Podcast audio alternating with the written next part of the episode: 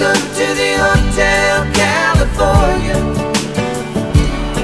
Such a lovely place, such a lovely place, such a lovely place.